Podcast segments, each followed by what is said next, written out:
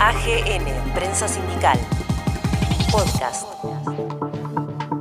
Jorge García, el secretario general del Sindicato de Peones de Taxi, explicó la situación concreta de los trabajadores del sector. Vamos a meternos de lleno ahora en este momento la actualidad sindical. En este caso se trata de un gremio de transporte como el sindicato de peones de taxis. Nosotros pudimos dialogar en las últimas horas con su secretario general, Jorge García, que asumió la conducción del gremio en este interín de pandemia después de dar un paso al costado el histórico dirigente Omar Viviani. A continuación dialogamos sobre la situación de los tacheros en, en Buenos Aires, pero también sobre la situación general de la República Argentina desde la mirada del dirigente sindical. Entonces, a continuación, escuchamos a Jorge García. Jorge, si bien el transporte ha sido uno de los trabajos esenciales, esto no quiere decir que no haya estado exento de problemáticas en este contexto. Y los taxistas, sobre todo, más que otros espacios. Primero porque lo afecta la crisis económica, y segundo porque a esa crisis económica que ya viene de arrastre y que se agudiza en la pandemia, se le suma lo que son las eh, plataformas digitales que hacen que también empiecen a interferir en el espacio laboral otros eh, otros mecanismos también que dañan seriamente el trabajo de los taxistas. ¿Cómo lo observan ustedes? ¿Cómo lo están atravesando ustedes también en este contexto? Y mira, esto claro, primero te agradezco mucho tu entrevista desde ya. Estas plataformas empezaron a llegar en el 2016, fue cuando empezaron a desembarcar acá en, en avenida, especialmente en Capital Federal. Llegaron de la mano desde ya del gobierno de esa época, del gobierno de Macri. Y bueno, empezaron a interferir en nuestro trabajo, ¿no? Date cuenta que tenemos un gremio totalmente blanqueado, tanto de la parte empresaria como de la parte obrera, o sea, el empresario tributando y la parte obrera en blanco, como corresponde. Y bueno, llegaron hasta estas, estas aplicaciones que eh, vienen a solucionar nuestro trabajo. O sea, esto empezó en el 2016. Nosotros, cuando Macri eh, salió electo y ganó las elecciones, teníamos más de 24.000 trabajadores. Te lo digo con, ¿por qué te digo que teníamos 24.000 trabajadores? Porque más allá de tener los trabajadores en blanco y nosotros darle la tenemos una escuela de capacitación. Y todos los compañeros que están laborando su vehículo como peón de taxi tienen que pasar todos los años por nuestra escuela de capacitación para que nosotros, con médicos, le controlemos la visión, el oído, cómo están eh, eh, trabajando, o sea, que salen de acá, si a vos te hace falta leer un poquito más, pum, te cambiamos los anteojos, te hace falta escuchar más, bueno, le damos a más, o sea que es obligatoriamente, se te puede decir la cantidad exacta. Después de los cuatro años de Macri, y de estos, eh, estos años, de estos 7, 8 meses de pandemia, te puedo decir hoy que nosotros contamos con un plantel de 9.000 trabajadores. Mirá lo que te estoy diciendo. De 24.000 trabajadores tenemos hoy 9.000. Más allá del tema de la pandemia, los cuatro años de Madrid fueron nefastos para nuestra organización sindical. Pérdida de trabajo al no ser el gremio, no ser atractivo para el gremio. Frente a esta dificultad y a este, este diagnóstico, ustedes han realizado distintas movilizaciones, distintas medidas. ¿Cuál ha sido la respuesta general, tanto del gobierno de la ciudad como del gobierno nacional? Porque acá se han perdido muchísimas fuentes de trabajo que parece ser que están invisibilizadas, ¿no? Bueno, mira, eh, acá un cambio en el sindicato, un cambio de conducción, eh, o sea, de agosto de este año hay una nueva conducción donde yo soy el responsable. Eh, trabajo contra esta plataforma se ha hecho por donde vos quieras mirar. Tanto el jefe de gobierno de la ciudad de Buenos Aires como que, que dice que están prohibidas las aplicaciones.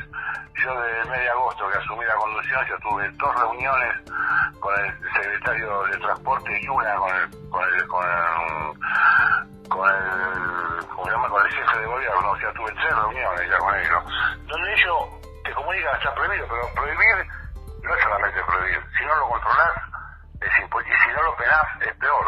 ciudad de Buenos está prohibido las aplicaciones estas.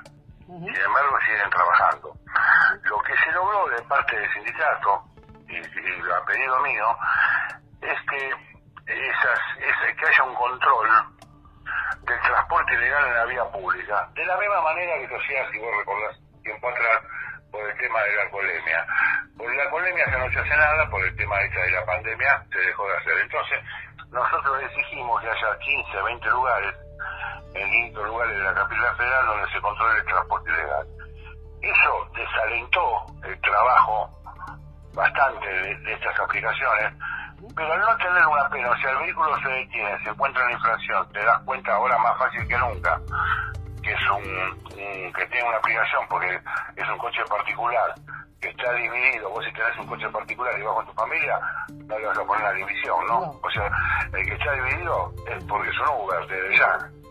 Pero bueno, al no tener penas simplemente dos días parados por el registro y todo eso, eh, los, tipos vuelven a, volver a trabajar otra vez y, vuelven a, venir a trabajar a capital federal.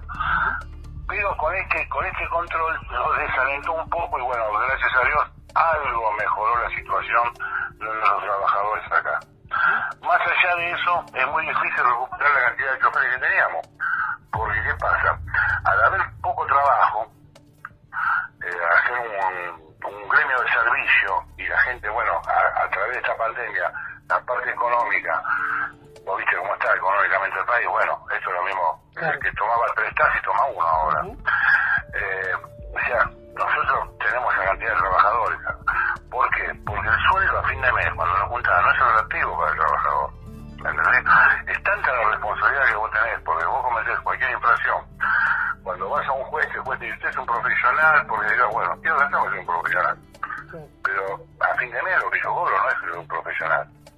Entonces tenemos esa cantidad de trabajadores nada más. ¿Por qué? Porque los demás vehículos están todos parados. Porque no es que, que no funciona porque falta de trabajo, no. Nos faltan los muchachos que monten los coches, porque el sueldo no es atractivo.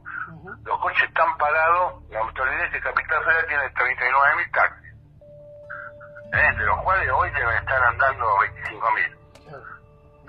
Los demás están parados. Y los demás lo maneja el personal, que es el dueño del vehículo, que lo maneja él sin peón. ¿Me entendés? Mientras esas aplicaciones sigan precarizando, porque vos darte cuenta cómo yo puedo competir con estas aplicaciones cuando el dueño del coche tiene que llevar el vehículo a habilitarlo tributa y paga el chofer. El chofer tributa, paga, tiene que pasar por la escuela, está en blanco, tiene obra social,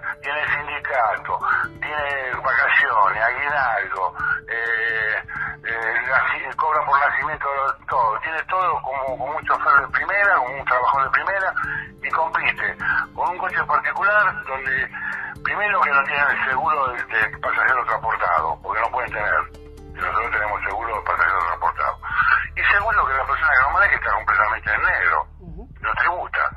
Ahora, ¿cómo la tarifa, cómo no va a ser inferior? Seguramente va a ser inferior a la de nosotros, si no pagan nada. Más allá de eso, el dinero que ellos hacen no, no queda acá en el país. es un, o sea, una empresa pirata que le lleva el dinero al exterior. Contra eso es imposible competir.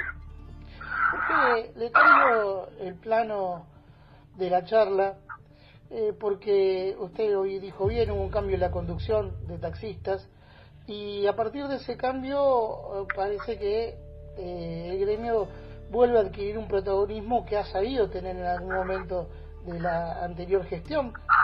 Este, y han participado del 17 de octubre con el Frente Sindical para el Modelo Nacional y también en el primer encuentro presencial que se hizo este miércoles en la Confederación Argentina de Trabajadores de Transporte.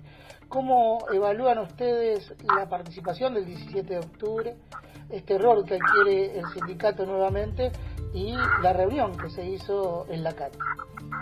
Sí, primero, y bueno, cuando subimos esta conducción, en agosto, nos encontramos siempre hablamos entre los compañeros, ¿viste? Porque nosotros tratamos de, hablarlo en grupo, en consejo directivo, le vamos a tener que participar en algún lado, ¿no? Más allá de, corregir los efectos del gremio y tratar de mejorarlo, tenés que estar en algún lugar políticamente trabajando. Ahí fue la decisión que, bueno, llamamos a Pablo Moyano, tuvo la, diferencia de venir a mi gremio, compartir una, un almuerzo y bueno, la invitación a participar en el Frente Sindical para el Modelo Nacional, ahí no, no dudamos, no dudamos, y bueno, nos, sumamos a este frente donde nosotros creemos que está verdaderamente el sindicalismo que defiende a los trabajadores. Y después eh, también en la CAT, donde siempre nosotros participamos en la CAT, y bueno, eh, eh, yo como dirigente, como secretario general, más allá de haber participado, otras veces, es la primera vez que fui como secretario general. Y bueno, fue muy bien recibido, o sea, eh, estoy muy contento y apoyado por los demás compañeros que ya me conocían, eh, pero bueno, es distinto ser como secretario general, ¿no? La verdad que estamos por ese lado contentos y, tratando de, volver a ser el gremio que fuimos. Y lo vamos a lograr con trabajo, con esfuerzo y con, bueno, cuando se acabe un poco esta pandemia vamos a lograr que el gremio vuelva a estar en el lugar que tiene que Jorge, para finalizar, sin entrar en ánimo de discusión interna, eh, ¿va a ser difícil o crees que puede ser difícil para tu gestión poder este, desarrollarse en función de lo que implica un liderazgo tan marcado y tan fuerte como en su momento tuvo Viviani? ¿O crees que con el apoyo de los compañeros y la unidad eso se puede transitar con mayor facilidad y, menos presión? No, mira, yo con, con Viviani hemos eh, tenido una relación de años.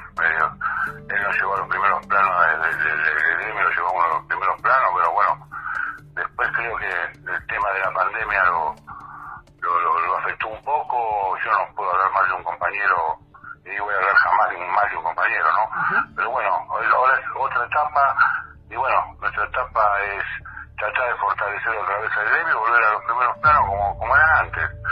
Eh, creo que lo vamos a lograr, así que desde ya te agradezco que me hayas llamado por teléfono para, para, esta entrevista y bueno, eh, estamos muy conformes con lo que hicimos hasta ahora y ya agradecidos por, por más allá de, vos, los periodistas me han llamado también.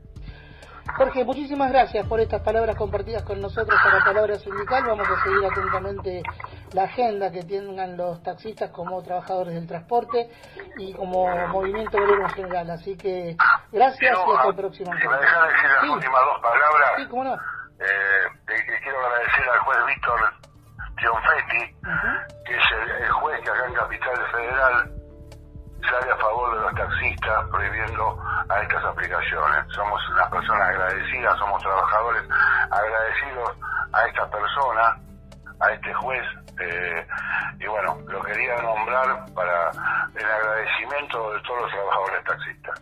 Abrazo grande, Jorge, gracias. Chao, que siga bien, gracias a vos.